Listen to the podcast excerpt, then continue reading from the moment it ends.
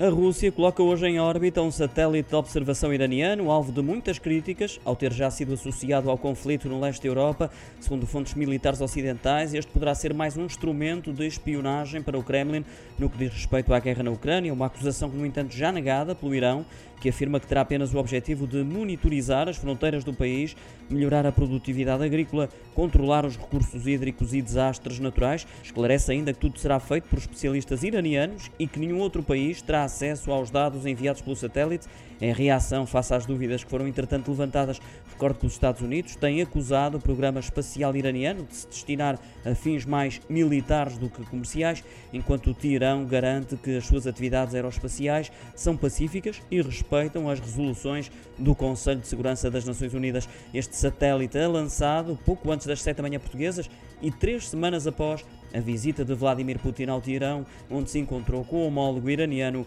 Ibrahim Raisi e com o líder do Irão, Ayatollah Ali Khamenei.